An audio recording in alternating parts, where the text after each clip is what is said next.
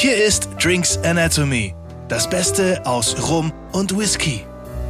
Heute mit Rum. Los geht's.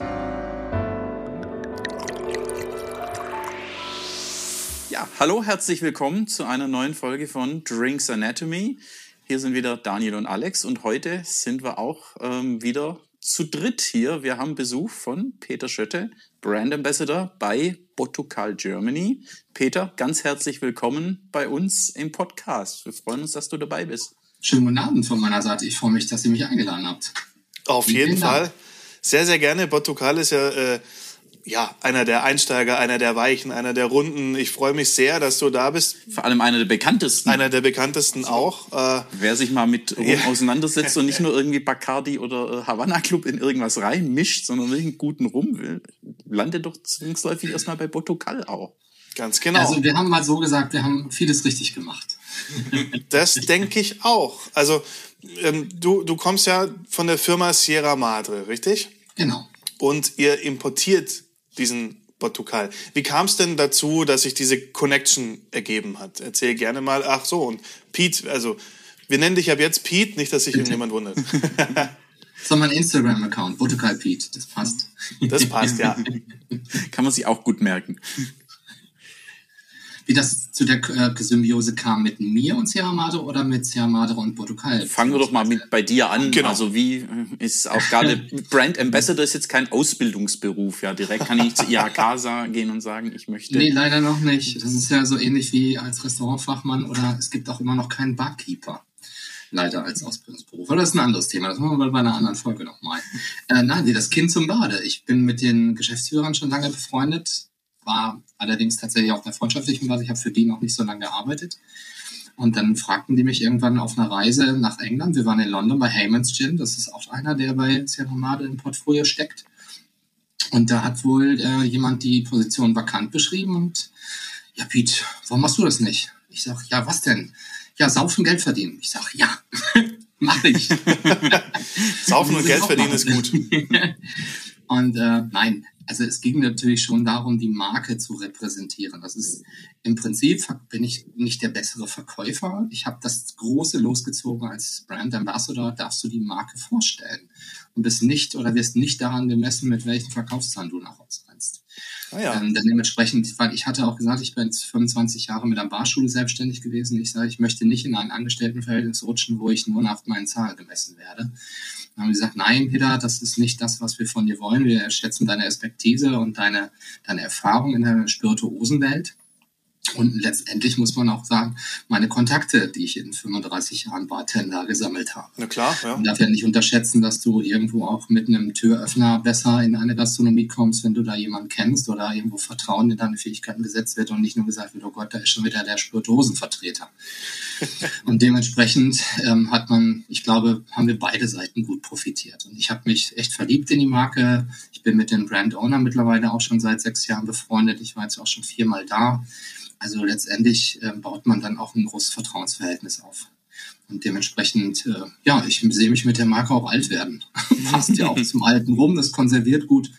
Und dementsprechend hat äh, Boto Keil dann mit der Position mit mir, glaube ich, auch ein ganz gutes losgezogen, weil ich halt sehr, sehr leidenschaftlich an die Sache rangehe. Kannst du die Bartenderschule nebenher noch weiter betreiben? Gibt es die noch? Oder, ähm? Um Gottes Willen, dann wäre ich jetzt wahrscheinlich auch schon solo. Meine Frau macht das jetzt 27 Jahre mit. Ich hatte als Barschule Cocktail Akademie, Cocktail Convention in Dortmund, nebenbei auch noch ein Catering für Messen und Veranstaltungen. Oh ja. Und wenn du das 20 Jahre machst, dann hast du irgendwann eigentlich auch die Faxen dick. Und äh, mein, mein Sohn, der ist jetzt 23, die ersten fünf Jahre, glaube ich, habe ich verpasst in seinem Leben, weil du ständig weg bist, gerade am Wochenende. Dann kommst du am Sonntagmorgen um 10 nach Hause und machst mal kurz Hallo. Und das hatte ich einfach keine Lust mehr dazu. Und beides zusammen zu machen, ist unmöglich. Okay. Also ich habe trotz allem jetzt mit Sicherheit eine 65, 70 Stunden Woche. Ich mache es aber gerne, habe einfach viel reisen. Ich bin ja in ganz Deutschland unterwegs. Wenn ich in Kiel anfange, in München aufhöre, kann ich in den nächsten Monat dann da wieder anfangen. Also es ist schon ein planbarer Beruf. Und dementsprechend mit der Selbstständigkeit, um ehrlich zu sein, äh, nach den Erfahrungen der letzten drei Jahre, ist es auch nicht so schlecht, dass ich nicht mehr selbstständig bin. Absolut, da ist man auf der, auf der sicheren Seite. Ja. Und das ist, denke ich, auch ein, ein, ein sehr schöner, abwechslungsreicher Beruf. Definitiv. Also ich habe, wie gesagt, ja einen Austausch auch mit Kollegen, nicht nur mit, mit Kollegen aus der anderen, äh, von anderen Industriezweigen, sondern eben auch, was ich am Anfang schon sagte, mit äh, wirklichen Insidern, Koryphäen aus der Spirituosenwelt hier in Deutschland weltweit. Wenn wir nach die in, nach äh, Madrid fahren oder nach Barcelona, nach London fahren und da diverse Spirituosen messen oder Bartage besuchen. Ja, das ist ein Who is Who und ein Händeschütteln und ein fröhliches Betrinken in der Bar. und äh, da schnappt man halt auch unheimlich viel Wissen auf. Aber man muss es schon im Auge behalten. Das darf man auch nicht vergessen, dass Alkohol trotz alledem seine Schattenseiten hat. Also ja. ja ich spreche da auch aus eigener Erfahrung. Das ist aber auch ein anderes Thema. Ja, aber, aber guter Hinweis, weil wir, wir verkosten hier auch immer sehr gerne und es fallen auch so Sätze, oh, ich habe schon wieder leer. Ähm, natürlich mhm. muss man immer darauf achten, dass man es nicht übertreibt, das ist ganz klar. Wir genießen ja, wir trinken nicht, wir sind Genießer, keine genau, Trinker. Das genau. ist so. Das ist auch richtig so. Alles. Und es ist auch, glaube ich, keine, ähm, kein, kein Ritterschlag, wenn du sagst, du, ich kann eine halbe Pulle trinken und geht dann noch gerade nach Hause. Ja. Nee, das muss nicht sein. Muss nicht sein. Dann hat man vom, vom Genuss, glaube ich, auch nicht mehr viel in Erinnerung. Ja, das ist ja dann immer bei den Messen, wenn Leute kommen, ja, ich habe heute 25 Rums oder Whiskys probiert und sagen, mhm. Welch, schmeckt mir auch nicht mehr, was jetzt irgendwie sich da noch unterscheidet, dann nach dem, nach dem fünften oder sechsten. Oh, der nach dem Knoblauchbrot, der war am besten. Ja. Aber das ist ja Schöne bei Endverbrauchermessen, hast du natürlich dieses Thema ein Stück weit, dass man wirklich dann auch nur diese kleinen Mini-Becher ausschenkt und bei den Messen, jetzt auch bei der Interspirit, dann jetzt äh, in, in München kommt ja die nächste schon, dann war jetzt da in Berlin gerade das Rumfest war natürlich sensationell, aber da hast du auch eigentlich 80 Prozent Fachpublikum. Okay. Und äh, die, die äh, haben eher so ihr eigenes Gläschen, ihr eigenes Wässerchen und dann wird wirklich eine Pfütze probiert, weil die sagen auch eher die Chance, heute hier zu stehen und vielleicht 10, 15 sehr außergewöhnliche, exotische und sehr, sehr limitierte Rums, teilweise für 5.000, 6.000 Euro die Flasche, ähm, ja. dann besäuft man sich nicht. Nee, um Gottes Willen. Das wird dumm. Ja, ja genau, das besser nicht. Das muss man wirklich genießen. Also, spannend. Also und ja, mit ähm, Sierra Madre, ähm, vielleicht dazu auch noch zwei Sätze. Sierra Madre dann ja nicht nur mit Botucal unterwegs als, als Marke, sondern Sierra Madre Nein. als Importeur. Ja, mittlerweile, ich glaube, wir hatten auch schon mal 47 unterschiedliche Produkte im Portfolio, auch als Spirituosen. Wie gesagt, wir haben noch eine Food Range mit La Costeña, die machen Mexican Food. Okay. Das war damals auch von Guido Klaumann, das ist der ursprüngliche Besitzer mit der Timo Fischer die haben das, die Marke wirklich groß gemacht selber. Die sind wirklich sieben Tage die Woche durch die Gegend gefahren, haben manchmal im Auto geschlafen und Wahnsinn. haben einfach ein, ja, ich will nicht sagen Imperium aufgebaut. Wir sind auch weit entfernt von, von Diageo oder anderen großen äh, Spirituosenimporteuren und Distributeuren hier.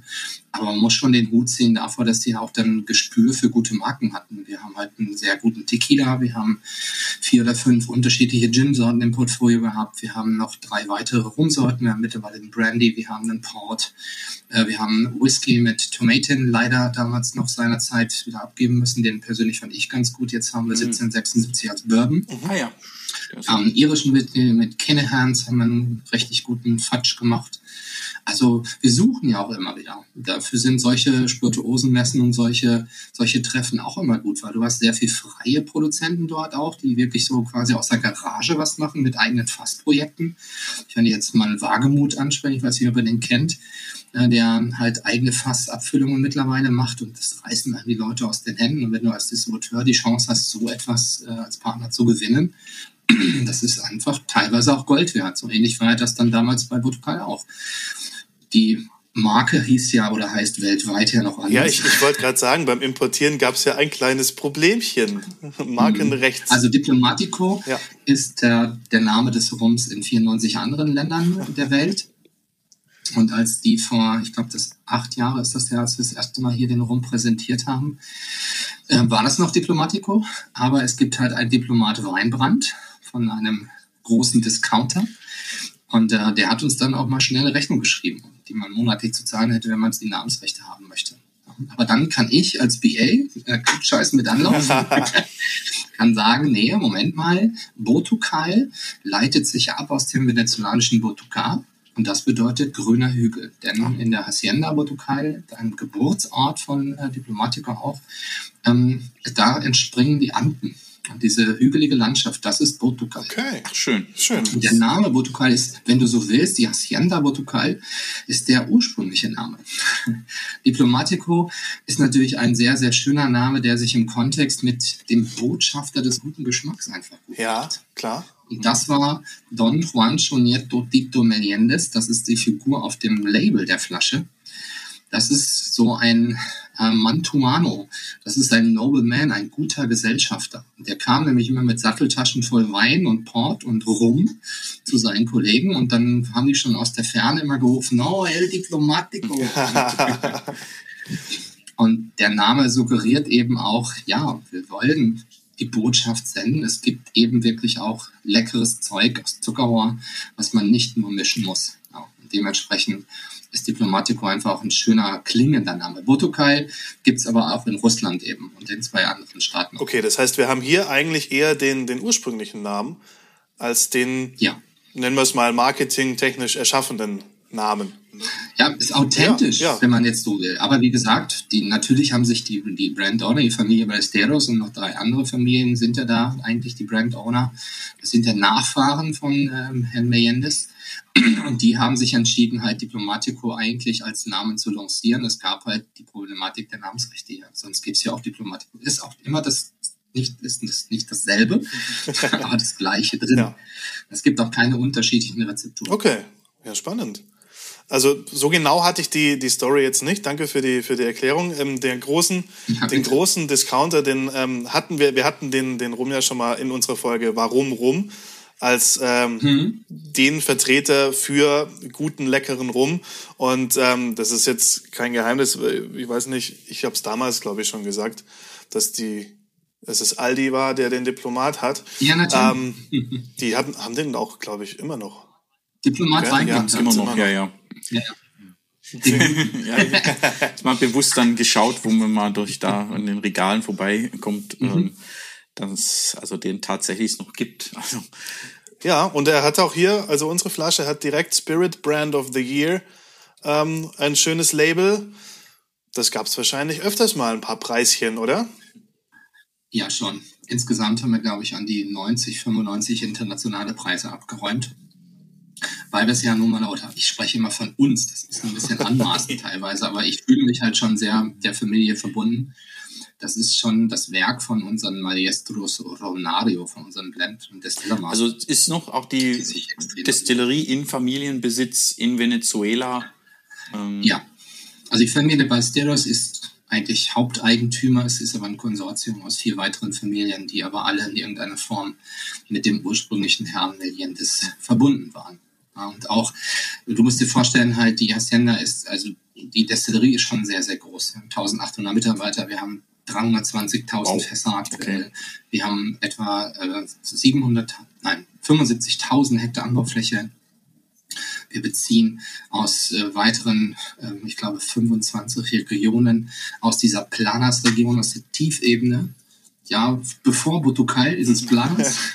und da sind die Zuckerrohrfelder und das ist schon, das ist schon nicht klein. Also du fährst locker zwei, zweieinhalb bis drei Stunden von einem Ende bis zum anderen. Aber trotzdem kann man dann sagen, es ist ein regionales Produkt eben, wo alles Absolut. aus Venezuela, aus der Region, nicht Zuckerrohr von. Das ist auch mittlerweile wo. zertifiziert. Wir haben eigene Hefestämme, wir haben eine energetisch autarke Produktion, Wow. wo wir auch sehr stolz drauf sind, durch die Biogasanlagen Hm, und okay. durch die Verwertung der Bagasse. Alles, was wir produzieren, lässt sich 100% in einem Kreislauf wiederverwenden. Und da haben die lange dran gearbeitet und Super, getüftelt. perfekt. Und so dumm das immer klingt, der Don Juancho, der war Viehzüchter auch. Und der hatte, oder es gibt bei uns auch noch schwarze Rinder und es gibt auch eine Rinderzucht noch. Und wir haben tatsächlich angefangen, vor acht Jahren, äh, aus Scheiße Energie zu.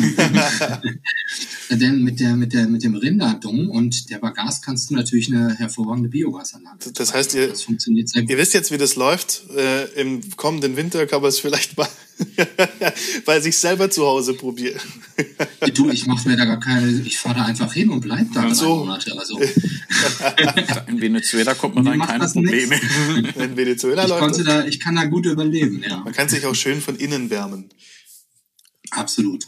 Aber eins darf man eben auch nicht vergessen, Venezuela ist trotzdem noch ein, ähm, ja, ich, ich will es mal recht armes Land nennen. Das ist nicht so lustig, wie man immer denkt.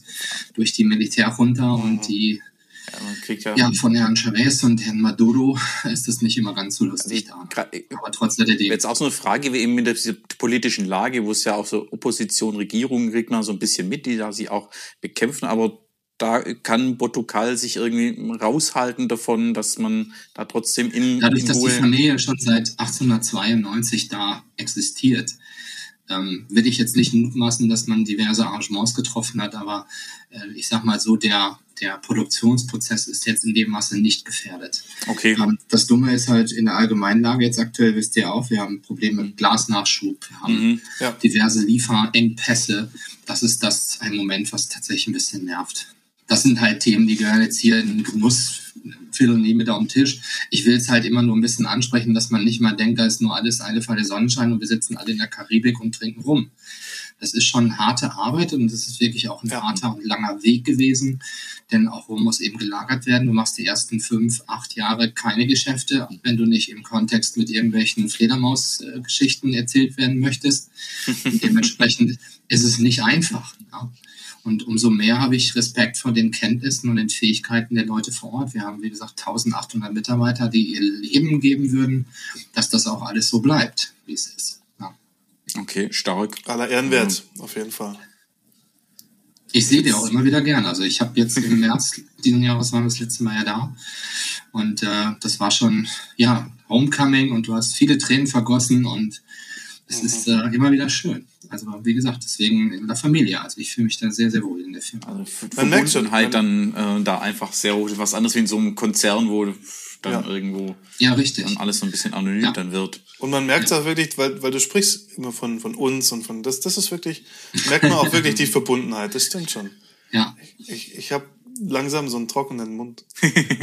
ja, wir sollten auch mal anfangen, über das Produkt zu sprechen. Genau. genau. So, wir genau. haben heute ja den Portugal Reserva Exclusiva. Das ist ja. Ähm, der, den man, glaube ich, am genau. meisten, am, der bekannteste Vertreter. Ja, das ist schon. Von das Everybody's Darling.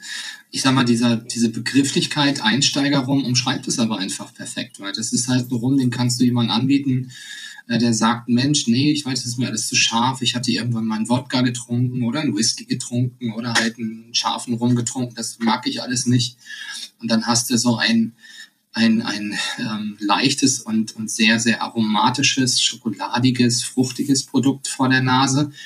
Und die Nase ist nun mal der Einstieg zu unserem Körper. Denn ich dachte das immer sehr salopp, wenn wir bei einem Masterclass oder Tastings haben, was Kacke riecht, schmeckt auch so. Ja, dem, dementsprechend öffnet das schon mal einfach eine, eine Tür, dass man sagt, wow, das ist wirklich mal angenehm, das ist nicht sprittig, das ist wirklich mit einer Fassnote vielleicht subtiler eingebunden, hat aber einfach diese Frucht- und schokoladigen Noten. Und das ist das, was die Leute zum Purtrinken animieren sollte und auch getan hat. Das ist ja das, was unseren Erfolg mit dem Rum ausmacht. Ja, der war ja von vornherein nicht für, fürs Vermixen gemacht worden. Ganz genau. Und das ist auch das Schöne, was ich immer dazu sage, deswegen auch Einsteiger rum, ähm, was gar nicht schlecht gemeint ist, weil das einfach genau das ist, was man erwartet. Irgendwo hat man doch Zuckerrohr gehört und möchte dann auch Süße. Und das kommt da einfach alles schön mit, weich, rund, es ist einfach äh, schön. Wir haben es gut eingebunden. Wobei das meinte, es soll ja auch nicht negativ belastet sein, aber das suggeriert ja immer dann die im Hintergrund, ja, du musst dich dann aber zum Besseren entwickeln, wenn man ja vom Einsteiger rum dann irgendwann Profi wird. Das kannst du auch. Und das habe ich die letzten drei Tage in Berlin auch gemacht. Das war auch echt anstrengend. Aber wenn du dich dann, äh, in, dann kommst du halt in Gefilde, wo du sei bei 62, 65 Volumenprozent äh, Jamaika-Style. Also wirklich ja. auch handwerklich absolut perfektionierte Sachen, wo der Fokus aber auch wirklich auf dem liegt, was der Ursprung des Rums halt ist. Mhm. Zuckerrohr Melasse, Virgin Can Honey oder du hast frischen Zuckersaft und dann Fastlagerung und das Aging, die Entwicklung und die, die sind ja auch dann so drauf, die Jungs, die sagen, nein, das muss man immer pur trinken. Und die verdünnen ja auch dann nicht die Fassstärken. Und ich glaube, um sowas zu wertschätzen und wirklich zu mögen, da gehört ein bisschen Erfahrung dazu. Und deswegen sage ich mal, man entwickelt sich, wenn man mit, mit Rum anfängt und du musst dich theoretisch heutzutage durch 10.500 bis 11.000 Sorten trinken weltweit. dann musst du irgendwo schon mal ein grobes Bild dir schaffen, was ist mein Geschmack?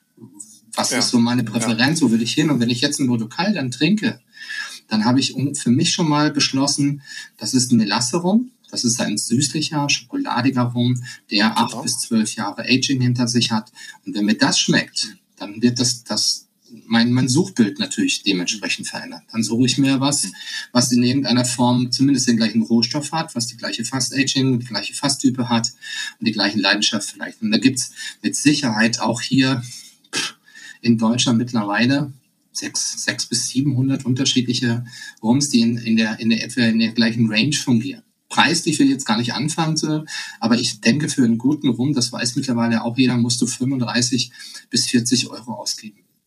Ja, aber ganz klar. Preis völlig ein Sipping Rum. Gut, bei gut, dem, bei gut sind andere Rums auch, die auch günstiger sind, aber eben zum Purtrinken und, und dieses Erlebnis dann auch zu haben, in einem Pairing mit einer Zigarre vielleicht am besten noch oder mit einem Stück Schokolade oder mit Käse. Also mhm. das sind halt so Sachen, wo die Korrespondierung dann und dieses Zusammenspiel bei diesen Qualitäten und in der Stufe eine Entwicklung einfach besser zusammenpasst. Da trinkt man keinen weißen Rum dazu. Nee, definitiv nicht. Und äh, beim Thema Einsteiger muss ich auch noch mal ein bisschen eine Lanze so ein bisschen dafür brechen. Auch als Whisky, Mensch, eigentlich die Kunst, einen guten Einsteiger, das wirklich Leute mitnimmt, die vorher das Produkt noch nicht genau. getrunken haben, noch nicht konsumieren und die dann damit dafür zu begeistern. Richtig. Das ist ja eine Kunst für sich, weil ich kann sehr extreme polarisierende, die der Kenner zu schätzen weiß, mhm. aber so eine Masse zu erreichen, die noch keinen Bezug dazu hat, das ist, glaube ich, richtig mhm. schwer. Richtig. Das, wir haben allerdings ja. auch das Glück gehabt, dass wir natürlich mit einem mit einer Firma wie Sierra Madre auch ein relativ ähm, gutes Standing in Deutschland hatten, was den Fachhandel und den Großhandel angeht. Das ist ja unsere Spezialisierung. Wir waren von vornherein nicht unbedingt gastroorientiert. Wir haben 80 Prozent unseres Umsatzes bei Sierra Madre machen wir über den Handel. Okay. Und da hast du natürlich einen ganz anderen äh, Background und Fürsprecher und Leute, die sagen, oh wow, was kommt jetzt von denen, das probieren wir einfach mal aus. Und dann erzeugst du ja letztendlich die Begehrlichkeiten durch diesen Automatismus. Wenn das in jedem Fachhandel zu finden ist und in einem gut sortierten Regal zu sehen ist, irgendwann kaufst du es und dann probierst du es und denkst, dann fragst du dann in den Bars und in den Clubs und auch in Hotels fragst du dann nach, habt ihr den da? Ja, so, so generiert man dann tatsächlich auch eine Nachfrage. Genau, und äh, für mich war das, glaube ich, sogar mein, mein Einstieg, der, zu dem ich immer wieder sehr gerne zurückkomme. Also ich habe den immer zu Hause.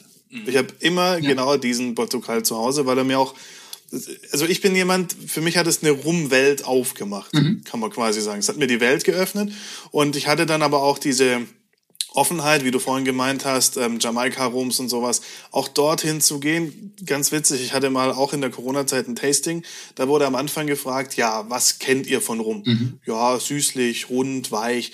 Und ähm, was habt ihr bisher, was ist euer Lieblingsrum? Und dann sind ganz, ganz viele Sachen gefallen, die wahnsinnig weich sind, die wahnsinnig auch ja, nachgesüßt sind, dass es knallt. Also da ist zum Teil Dänisch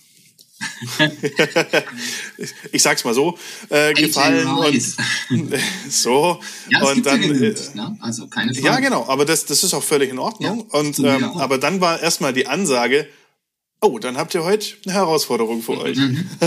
Weil die meisten waren tatsächlich bei diesen weichen Sachen. Ja. Und für mich war der Abend total spannend. Es waren erstmal sechs Rums. Mhm mit ganz, ganz viel äh, Volumenprozent auch drin. Wir haben irgendwo bei 46 angefangen und sind bei über 60 geendet. Also da mhm. ist schon was da. Ja. Äh, und das ging immer natürlich weiter hoch. Und es hat mir dann nochmal die Vielfalt auch einfach ge gezeigt, die in Rum da sein kann. Das ist ja das, was mich auch fasziniert hat. Ich kam, wie gesagt, ursprünglich mal aus dem Whisky. Ich sage mal, in meiner Karriere habe ich Bier und Wein übersprungen, gleich Wirkungstrinker geworden. Ähm, hatte dann natürlich auch so diesen klassischen Weg. Wir hatten die äh, Defenders of Malt, na, die klassische schottische Edition halt im Regal, auch in der mhm. Barschule, aber ich war immer schon auch Fan von den weicheren Canadians, dann über auch die amerikanischen Dry und Bourbons, dann aber auch über die irischen Whiskys, weil dieses dreifache Destillieren hat einfach den Iren für mich zugänglicher gemacht. Ich bin also immer noch überzeugter Fan einer, einer Bushmills-Linie, also, oh ja. und so kommst du dann natürlich auch oh ja. mit einer gewissen Erwartungshaltung zum Rum. Und ich habe natürlich auch in meiner Karriere sehr viel Interessante. Und ich bin mittlerweile mit 55 Jahren, ich kenne ja noch Captain Morgan 73 Prozent oder Lemonheart 76,3. Damit haben wir noch Mai Tais und Zombies gemixt, Männer. die kriegst du ja heute gar nicht mehr. Ja, das waren aber dann richtige Zombies. Ja, ja. Und das war schon an sich Körperverletzung, ja, aber, aber da hast du natürlich auch dann recht schnell mitbekommen, dass so ein, so ein Purrum äh, irgendwo auch eine gewisse Textur haben muss, um diese, dieses, ja, ich sag mal, dieses Gefühl loszuwerden, als hättest du gerade irgendwas äh, in Brennendes in dich reingeschüttet. Und dann kommst du ja automatisch an die etwas äh, gefälligeren und an die Blended Drums. Und Blended Drums ist halt das, was wir natürlich eben auch machen mit Botokal Diplomatico. Wir haben drei unterschiedliche Destillationsmethoden, die wir für den Rum hier verwenden, die auch alle ein eigenes Standing haben. Wir haben ja eigene Distillery Collection Abfüllungen, die also einen reinen Potstill mhm. widerspiegeln, einen reinen French Babette mit der Brennsäule und einen reinen Canadian Batch, die wir tatsächlich auch damals von Seagrams 1959 bei der Gründung der Distille äh, gekauft haben. Diese Methoden benutzen wir heute okay. noch. Wir stellen daraus tatsächlich auch relativ hochprozentige, wenn die aus dem Fass kommen, sind die bei knapp 64, 66 Prozent und werden dann ähm, zu den Blends verarbeitet, werden dann auch erst mit Wasser auf die Trinkstärke gebracht, die wir für unsere Rums ja wünschen. Was ihr gerade jetzt trinkt, ist der, der Reserve Exclusiva mit 40 Volumenprozent und einem echt so ja. 80-prozentigen Potstill-Anteil. Die Wobei wir trinken noch nicht mal. Daniel, Ach. Ja, wir müssen jetzt mal ähm, auf jeden Fall probieren. Wir sind immer so nebenher am Riechen und ja. tatsächlich so das Schokolade und Karamell und auch so Orange. Ich glaube, ich muss mir jetzt, es, es hilft ja nicht, wenn man nur darüber redet. Ich wollte ja eigentlich nichts ja, machen. Gell? Das, also, ja, ähm, so, so, frisch nach der Messe kann man es verstehen, ja. aber das gehört doch mit dazu, quasi. Auch wenn wir on, heute auch wieder online ja uns unterhalten, aber ähm, über den Bildschirm anzustoßen, muss eigentlich schon sein. So. Damit ich jetzt zumindest weiß, wovon ich spreche. Wie gesagt, ich habe noch das kleine glaub, das hier. das kleine ja, Fläschchen, aber das mache ich jetzt nicht auf, weil das ist tatsächlich ein ganz liebgewonnener kleiner Geselle geworden und da ist eine, eine Widmung von Tito Cordero, von unserem Masterblender drauf. Oh. Von meiner ersten Reise. Und, nee, die mache ich, die mache ich auch mit meinem Sohn heiratet, glaube ich. So.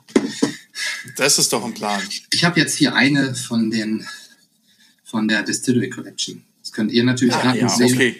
Das ist ein okay. ganz interessanter Part mal, weil das ist quasi Rum Naked. Und ich glaube, die Frage habt ihr ja auch schon in eurem Portfolio drin, die ihr mir stellen wollt. Wie ist das denn? Warum ist der so süß?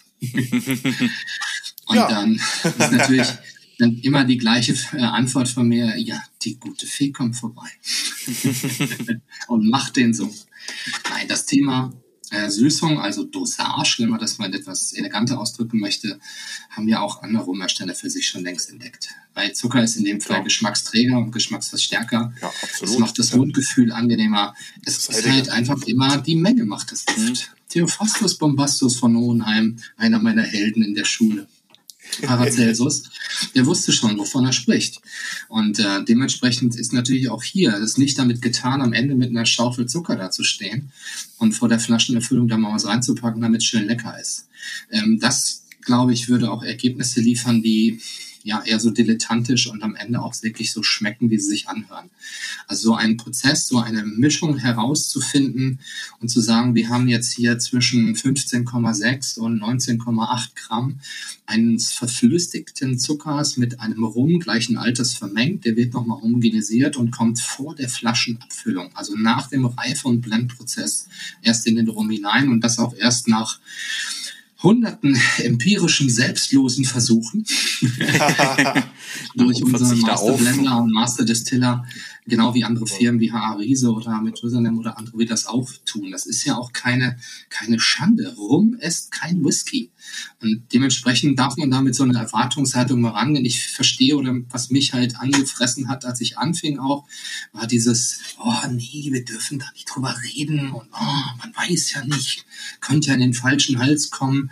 Ähm, mittlerweile ist das ja so, dass eben auch durch das Rumfest oder auch den BC DCB und andere Messen und Spirituosen ähm, ja, Offenlegungen, irgendwo, dass das Gesicht des Rums auch transparenter wird.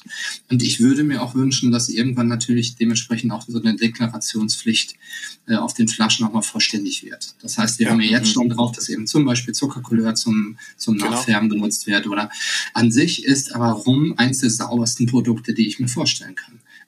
Weil es, es gibt keine anderen Zutaten als Maische, Virgin Cane Honey, Melasse oder die Zuchthäfen, die wir nutzen und Fassreifung. Das ist es. So. Und der Geschmack ist natürlich, wie du auch schon am Anfang sagtest, wenn ich jetzt so einen, so einen Stil habe wie einen französischen Agricole, ich weiß nicht, ob euch das etwas sagt, die aus der frischen ja. Zuckerrohr äh, Saft gemacht werden und mit wilden Hefen teilweise auch spontan vergären und auch mit 50, 55 Prozent dann in die mhm. Flasche kommen, teilweise auch nicht gelagert sind. Das ist schon eine Offenbarung. Da hast du ja so, mhm. ich weiß gar nicht, ich nenne das immer Jellybeans sind flüssig so ja.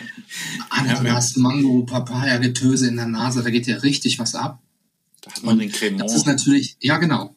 Mhm. Oder auch in den Clavant. Wenn du jetzt den von Haiti nimmst, der ist ja noch ein Ticken interessanter in der Nase, aber trinken mag ich nicht wirklich gern. Weil er mir ist einfach, also ich, ich vertrage schon eine Menge, aber das ist mir ein bisschen too much. Und okay. auch am Anfang, wie du angesprochen hattest, der Stil eines High Ester Rums. Da sind wir weit von entfernt. High Esteron sind halt jamaikanische Stile, äh, die teilweise, ich will jetzt nicht zu wissenschaftlich werden, aber eben anaerob unterm Floor vor sich hin dümpeln. Dann gibt's ja die wilden Geschichten der Mockpits, wo so Leichen und irgendwelche toten Tiere reingeschmissen werden, damit das da weitergeht. Hm, aber wenn du, wenn du da halt einen Rum probierst, der so bei 1700 Milligramm Fruchtethyester liegt, das ist schon eine Herausforderung. Das ist schon so Klebstoff, ja, für die, für die Nerds, das habe ich ja am Wochenende auch dann wieder erlebt, dann, ja, komm, ich habe was hier für dich, ne? Und du riechst dann dran, denkst du, wo, wo habt ihr denn? Ja. Geht das wieder los mit dem, mit dem auf den Arm klatschen und komm, gib mir eine Patix und eine Uhu, ne? Also das ist schon gewöhnungsbedürftig. Und da sind wir natürlich mit einem Melasse oder Virgin Cane Honey Rum weit, weit von entfernt. Wir haben Gärzeit von maximal 48 Stunden. Wir haben 75.000 Liter Gärtanks. Da geht es viel um Sauerstoff. Es geht um die Entwicklung von einer schönen, ja, 8,5 bis 9-prozentigen Maische. Also der Grundstoff ist aber relativ neutral. Er soll sauber sein. Wir haben natürlich auch so zwischen 20 und 25 Milligramm Ester drin, wenn wir 48 Stunden vergären. Aber unser Fokus liegt das auf dem, was ihr gerade schmeckt. Fassreifung, Oxidation, Lagerdauer, das, das weiche, diese schokoladige Orangenlikör, genau. das entwickelt sich mit der Fassreifung mit der Oxidation. Ja, das schöne Mundgefühl. Auch. Ja, wenn, wenn genau. man trinkt, eben so diese Ausgewogenheit. Ich, wenn man trinkt, dann kommen so die Gewürze eben, genau. eben, die Eiche kommt dann so, meldet sich auch an. Das, was es alles so rund macht. Also nicht dann auch so vordergründig wumps die Süße drauf wie bei anderen, wie du gesagt hast. also ich werde euch auf jeden Fall nochmal die drei Einzelwumms schicken. Sehr, sehr gerne, müsst, ja. Müsst ihr wirklich mal probieren, weil wir sehen Vielen uns Dank, ja. auch nochmal. Ich bin ja noch ein bisschen in Deutschland unterwegs. Sehr, also, sehr gerne. Der Fokus ist natürlich hier tatsächlich auch durch das Mundgefühl, was du gerade beschreibst, äh, zum Beispiel auch mal die anderen Kaufentscheider, nämlich die Mädels, nicht gleich abzuschrecken. Weil die meisten Frauen, die ich kenne, ja. die sagen, nee, Spirituose ist mir zu hart. Meine Frau, ich nehme das immer als gerne, die trinkt gerne Weinschorle und so einen halbtrockenen Wein ähm, bin ich aus. Ich trinke auch gerne mal einen Pilz. Ich bin aber an sich, ich freue mich tatsächlich auf mein Glas Rum oder mein Glas Whisky, äh, wenn ich dann abends an der Bar oder mal in der Lounge sitze mit einer schönen Zigarre noch dazu. Das ist ein anderes geschmackliches Erlebnis und es ist für mich auch immer ein mhm. Stück runterkommen. Spirituose ja, hat genau. für mich so, ich will nicht sagen etwas Heiliges oder Sakrales, aber man muss sich Zeit dafür nehmen. Genau, man das muss ist sich einfach hinsetzen Genau, das und ist wirklich schön. mal fünf Minuten oxidieren lassen, auch dann wieder diese typischen Spielarten. Du guckst dir das im Glas an. Was passiert da eigentlich? Wie, wie läuft das? Wie, wie sieht so eine Spirituose aus? Was, was kann mir das Fließbild schon sagen? Und dann gerade Olfaktorik habe ich mit in den letzten Jahren extrem tief reingelesen, reingearbeitet und rein vertieft. Ich gehe mittlerweile zu meinen Tastings, habe ich einen Koffer mit ungefähr 70 unterschiedlichen Aromen dabei. Mhm. Frischen Kräutern, Gewürzen, Pfeffersorten, äh, alles, was ich so finde auf dem Markt oder auch wenn ich irgendwo in den Ländern unterwegs bin. Was gibt's hier Besonderes? Wie kriege ich dann so einen, so einen Andamaladenpfeffer oder wie kriege ich einen Kakao? Ich habe über Kakao äh, einen Blog geschrieben bei uns auf der Seite. Kakao ist ja unfassbar vielfältig. Allein schon Konzentrationen, Schokolade und so weiter. Und auch hierfür finde ich ähm, gerade auch die Spirituosen so wie Rum oder Whisky super für die, die Geschmacksnerven zu schulen, Ja. dass ich überhaupt mal finde, wie riecht oder wie, Ja. wie riecht oder schmeckt jetzt irgendwie ein bestimmtes Aroma, also irgendwie Süßholz oder wa, was ist das jetzt genau? Wie Holzarten kann habe ich mir das? auch. Ich habe mir zehn unterschiedliche Holzarten besorgt vom Tischler. Einfach nur um mal, wenn, wenn du dir einen Span von abziehst, wenn du es mal kaust oder wenn du es dann kurz mal anflammst oder wenn du es in eine Spirituose, Neutralspirituose tauchst, was passiert da eigentlich? Wie verändert sich das Holz? Und was du ja sagtest, wir nutzen amerikanische weiße Steineiche, wir nutzen Ex-Bourbon und Scotch Barrels fürs Reifungs, Ja. für die Reifungsprozesse vom Botukai. Und das hat riesen Auswirkungen, gerade im karibischen Klima. Es geht dreimal so schnell vergleichbar klar. wie beim Whisky. Und dementsprechend hast du natürlich auch für einen acht bis zwölf Jahre alten Rum jetzt hier für unseren Portugal Reserve Exklusiver vergleichbaren alternden Whisky von 30, 35 Jahren. Ja, das, das ist adäquat. die, Auch mit ganz anderen Klima, die. Reife, die Reifezeiten, So. ja, 30, 35 Jahre Whisky. Wie, wie viel verdampft? Was, was ist der Angel Share? Also wir haben ungefähr 12 bis 15 Prozent. Ja. ah ja, okay. Wir haben, nicht, wir haben nachts nicht unter 15, 16 Grad und tagsüber gar nicht so heiß, wie man denkt. Jetzt okay, gut, jetzt im, im richtigen, in den richtigen tropischen Phasen natürlich schon so um die äh, 36, 38 Grad, aber eine unheimlich hohe Luftfeuchtigkeit. Und das schafft ein Mikroklima in den Fässern, äh, in, den, in den Lagerhäusern. Wir haben 18 Lagerhäuser, aktuell wie gesagt ungefähr 320.000 Fässer, die dort statisch lagern. Wir benutzen kein Sistema Solera, also nicht, was man vielleicht vom Sherry oder Port halt kennt oder von anderen äh, Spirituosenmarken, dass wir kontinuierlich vermählen, von oben nach unten, sondern tatsächlich die einzelnen Chargen, die einzelnen Batches entwickeln sich in einer berechenbaren Richtung. Und die werden getestet von den Maestros Solonario.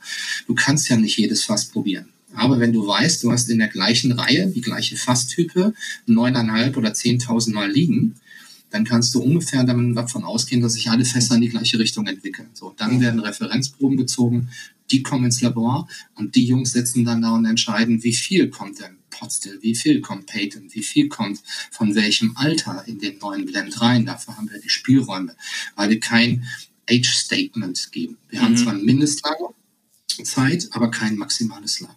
Okay. Ja, wobei wir halt sagen, nach zwölf Jahren oder jetzt aktuell haben wir den einzigen, den wir noch länger lagern, das ist der ähm, Ambassador, der nochmal zwei Jahre in Pedro Jiménez geht.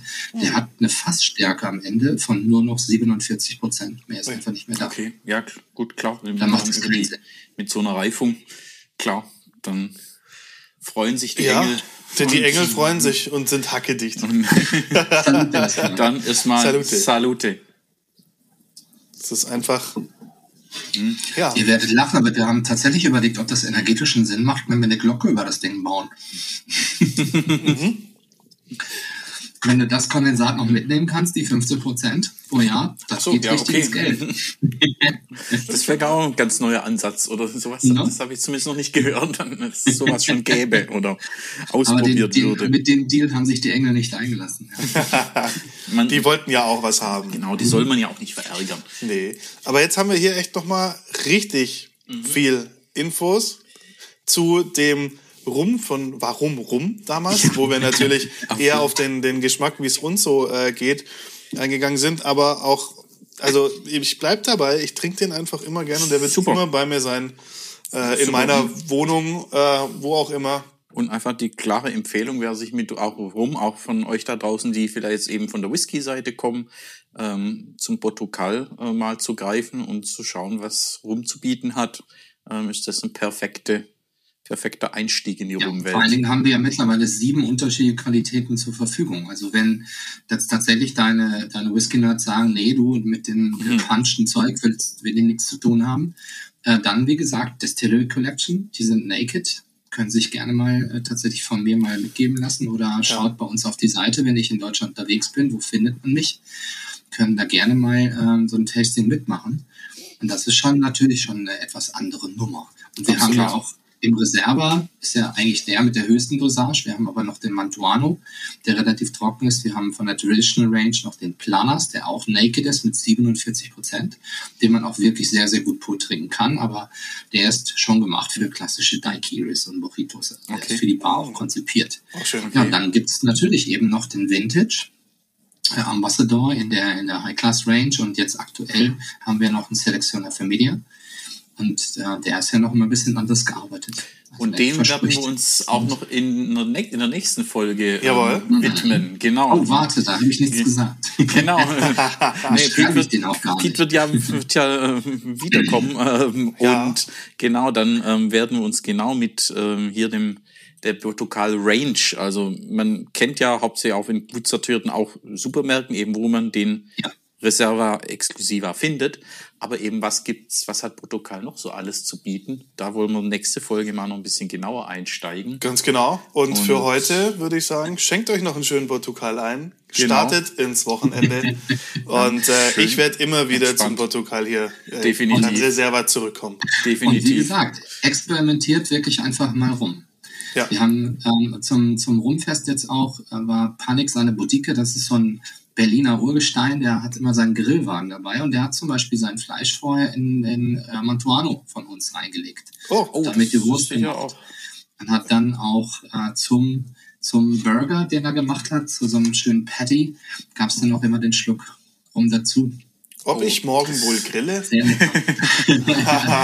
der hat, du hast tatsächlich aber drei bis vier Tage mariniert. Mhm. Also du brauchst schon etwas mehr Zeit, sagt er. Okay, okay. Dann am Wochenende. Gerade wenn du Pulled Pork machst, du musst das ja doch schon eine gewisse Zeit dann ziehen lassen. Ja, das, äh, ist das auch mal ein guter Tipp. Das müssen wir, glaube ich, auch nochmal vertiefen. Müssen wir auch nochmal rum, rumprobieren. Und der Vorteil ist, wenn die Mädels wieder fragen, warum ihr jetzt auch noch beim Essen trinkt. Nein, nein, der Alkohol ist weg. Du verfehlst das Ganze ja. Ne? Schöne genau. Aroma. Sauber. Auch nochmal, ähm, das, das muss ich auf jeden Fall ausprobieren. Genau, das müssen wir Sollte Pete, machen, ja. Danke dir, dass du da warst, Pete. Ähm, Sehr gerne. Danke dir für heute. Wir sehen uns, genau, wir sehen uns wieder. Ähm, da kommt nämlich noch was. Genau, in zwei Wochen sind wir zunächst mal erstmal wieder beim Thema Whisky. Ähm, da dürft ihr euch freuen. Gibt's auch was Schönes. Und aber freut euch auch schon auf die nächste Folge mit Pete und mehr zum Thema Portugal. Sehr gerne. Jo. Ich das für heute. wir freuen uns drauf. Danke für heute und ein schönes Wochenende euch da draußen. Jo, bis dann. Ciao, ciao. Und tschüss. Das war Drinks Anatomy. Vielen Dank fürs Einschalten und bis zum nächsten Mal.